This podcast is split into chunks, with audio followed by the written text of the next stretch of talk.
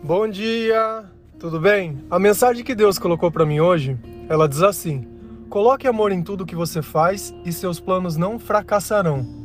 Senhor, tem de misericórdia de nós. Piedade, Pai. Perdoa todos os nossos pecados, tudo aquilo que não vem de ti. Todas as vezes que nós te desagradamos, todas as vezes que nós escolhemos o errado ao invés do certo. Perdoa, Pai, todas as mentiras. Perdoa, Pai, todo o engano toda inveja, toda tristeza e todas as vezes que nós desconfiamos do seu poder. Tende misericórdia de nós. Nós te louvamos, nós te bendizemos, nós te amamos e nós suplicamos, Senhor, a presença do seu Espírito Santo para que tudo possa ser renovado, para que tudo possa ser transformado. Se a gente parar para pensar, nem tudo que a gente faz na nossa vida a gente faz de bom grado.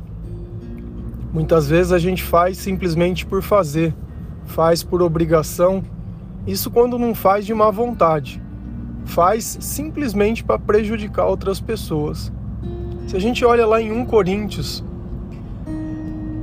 capítulo 16, versículo 13 e 14, a palavra diz assim: Estejam vigilantes, mantenham-se firmes na fé, sejam homens de coragem, sejam fortes. Façam tudo com amor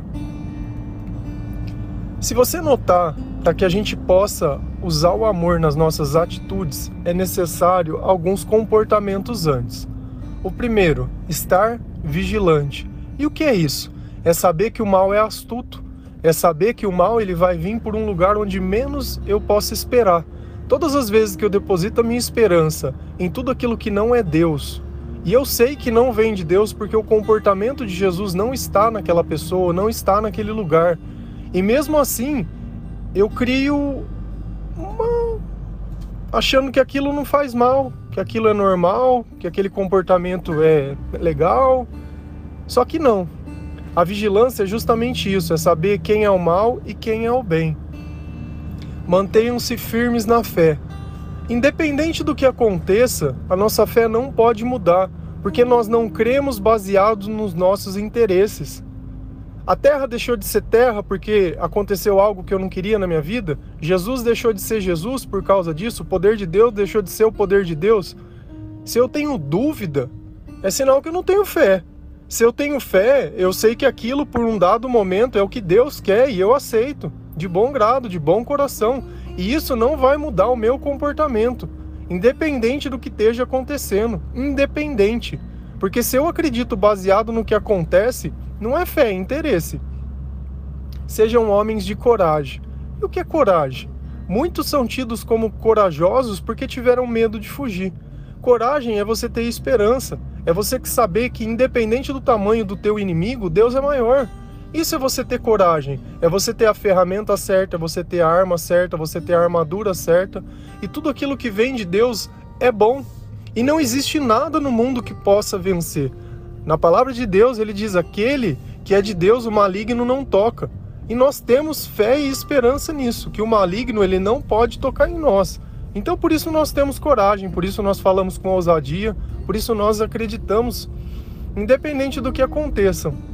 Sejam fortes. E o que é a força? Força é justamente você não abaixar a cabeça porque ninguém está prestando atenção em você. Força é você não ficar criando motivos para desistir. Por que, que você parou? Ai, meu relacionamento acabou. Ah, por que, que você parou? Ah, eu perdi o meu emprego. Ah, por que, que você parou? Ah, porque o outro tirou sarro de mim, ele riu. Ah, eu cheguei num lugar, tava todo mundo rindo. Por que, que você parou? Porque eu caí. Independente do que aconteça, você vai levantar. Independente do que aconteça, você vai honrar a Deus. Independente, independente. Porque se todos os outros conjuntos de coisa, ser vigilante, se manter firme na fé, ter coragem, você teria força. O problema é que você não faz o resto. O problema é que você quer acreditar do jeito que você quer. Ou você afasta do mal quando você está bem, ou quando você não estiver bem, o mal vai te recrutar novamente. Funciona exatamente assim. Quem está cheio de Deus quer que as pessoas busquem a Deus. Quem está cheio do mal não quer isso. Quer levar as pessoas para perdição, para diversão e não sei o quê. E eu te pergunto, o dia que você cair, você vai estar tá com quem? Quem que te levou pro, mal, pro buraco de volta? Cara, se nos dias bons você tivesse fechado as portas, tava tudo bem. Mas não, são meus amigos. Cara, pode ser os teus amigos, mas leva o evangelho, mostra que o teu comportamento mudou. O problema não são ser os seus amigos, mas o comportamento destrutivo que ele tem e não querem simplesmente para eles, querem para outras pessoas. Esse é o problema todo. Você não vê mal, não quer mal. Pergunta se os pais deles se orgulham de quem eles são.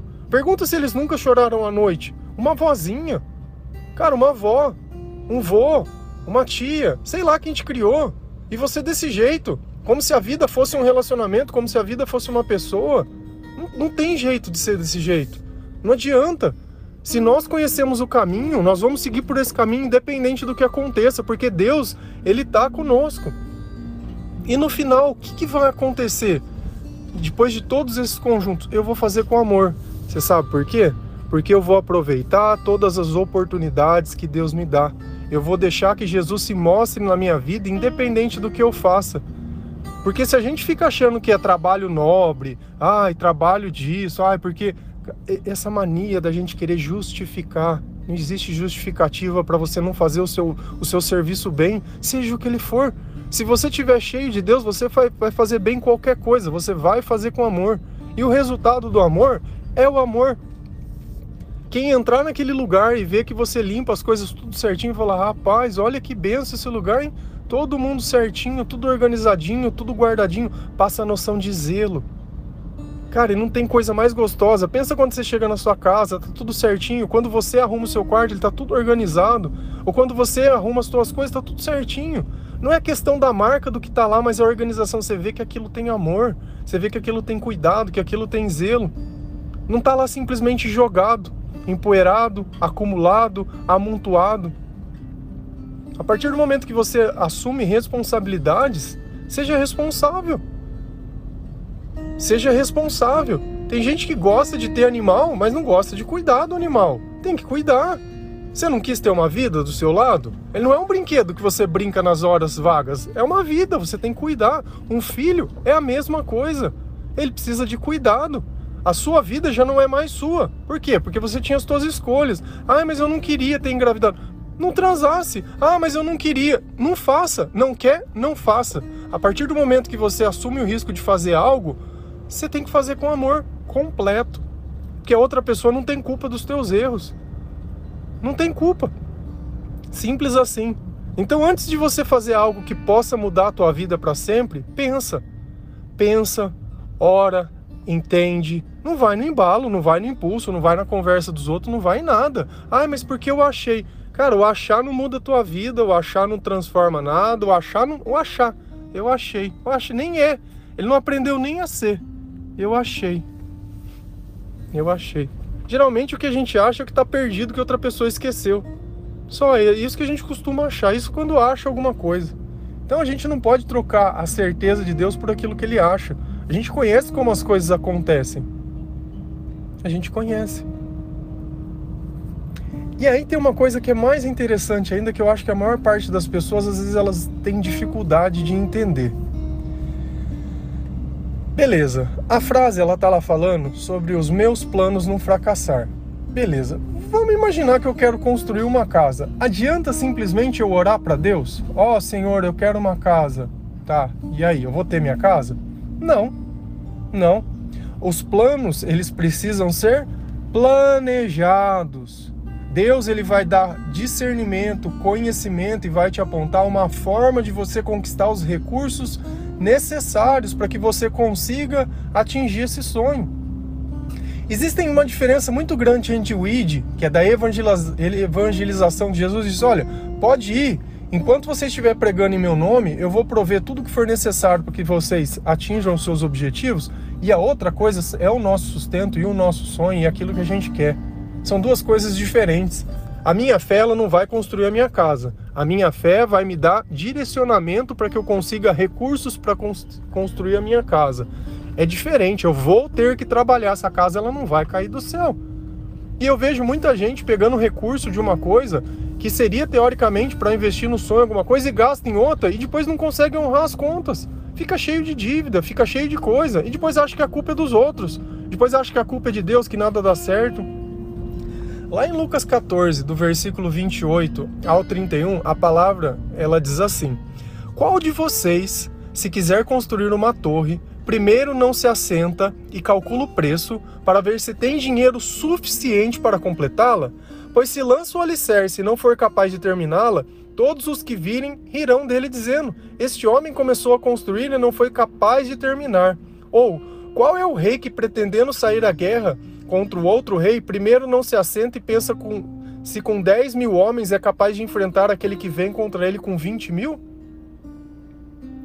Percebe que ele usou uma palavra aqui que é muito, mas muito, muito este homem construiu e não foi capaz de terminar. Quantas vezes na sua vida você começou uma coisa e não terminou? Percebe que Deus primeiro ele diz: "Olha, calcula, veja se é necessário, veja se tem um recurso, veja se agora é a hora". Eu vejo muitas pessoas vivendo fora de hora, fora de tempo, gastando o que não tem no momento que não é para ser gasto, e na hora que precisa não tem o que é necessário. Por quê? Porque gastou o que não tinha. Por quê? Porque tem pressa, porque acha que a vida é agora, que se não aproveitar a oportunidade, porque não sei o quê. E é sempre por coisas tolas, por coisas bobas, por coisas desnecessárias. E pode ter certeza que a dificuldade ela vai vir um monte de vezes na sua vida. Um monte. Por quê? Porque você não aprendeu a calcular. Ah, mas eu não imaginei que isso fosse acontecer. Deveria ter imaginado. Porque aconteceu de novo a mesma coisa, e a mesma coisa, e a mesma coisa. Ou você é muito azarado, ou Deus está querendo te ensinar alguma coisa. Já parou para pensar nisso? Que não é sorte ou azar, é Deus? Já parou para pensar? Então não adianta a gente querer viver dez sonhos ao mesmo tempo. Primeiro a gente tem que ver onde Deus quer. Ah, mas eu estou fazendo para Deus. Cara, você não está fazendo nada para Deus, você está com.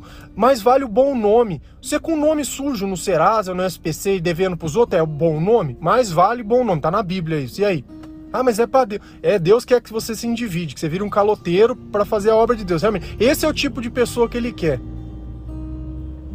Deus, ele vai com certeza trabalhar na vida das pessoas que não conhecem ele.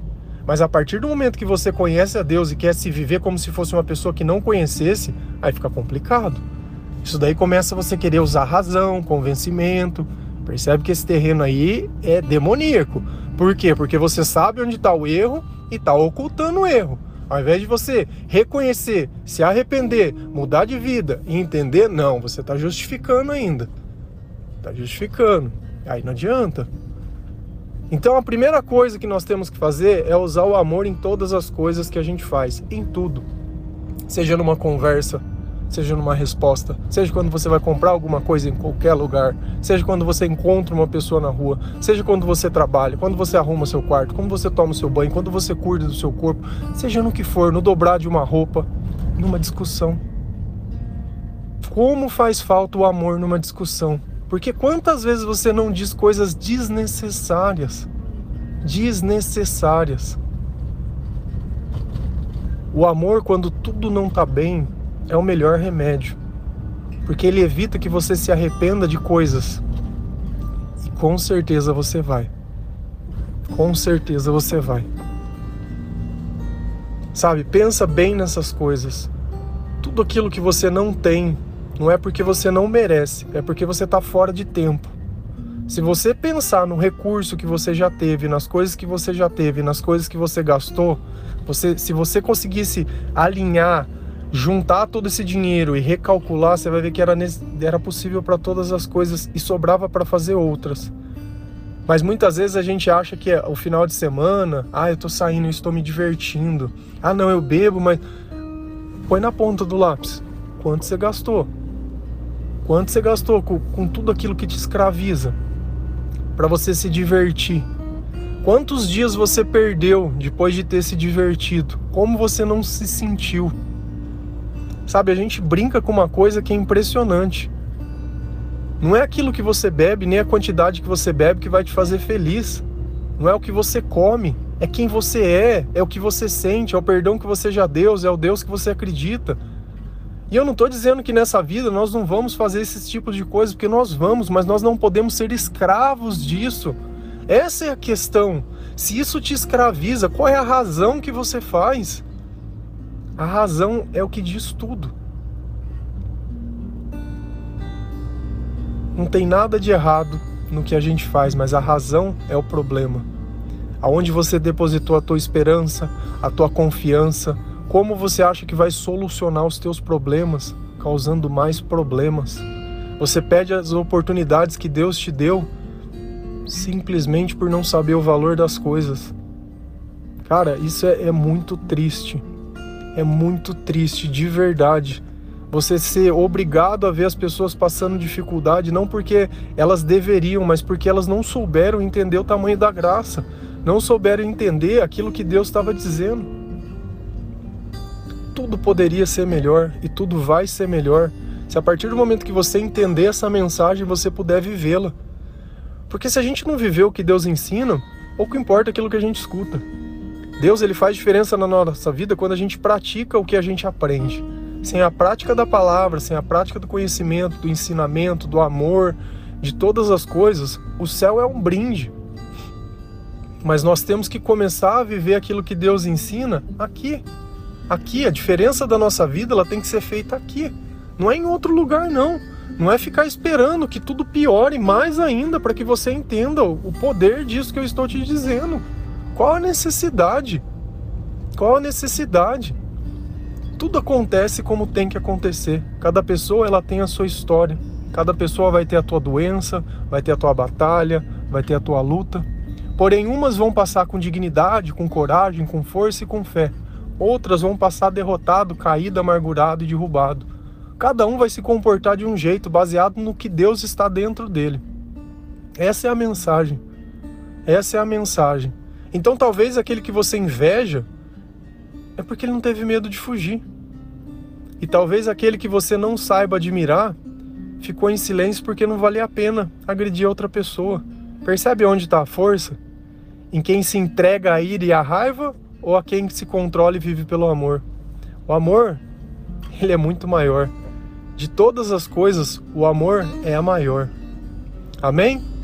Que Deus abençoe cada um de vocês, que Ele possa tocar o seu coração, tocar o teu entendimento, as tuas palavras, que você possa transformar isso em vida, que isso possa fazer parte da sua vida, dos teus sonhos, que você possa ajudar a Deus a converter outras pessoas para essa mesma mensagem de amor, porque se todo mundo pudesse se amar, o mundo seria um lugar muito melhor muito melhor.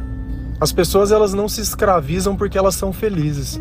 Muito pelo contrário, é por não conhecer o amor de Deus que eles vivem tomando esse remédio do diabo. Amém? Fiquem com Deus.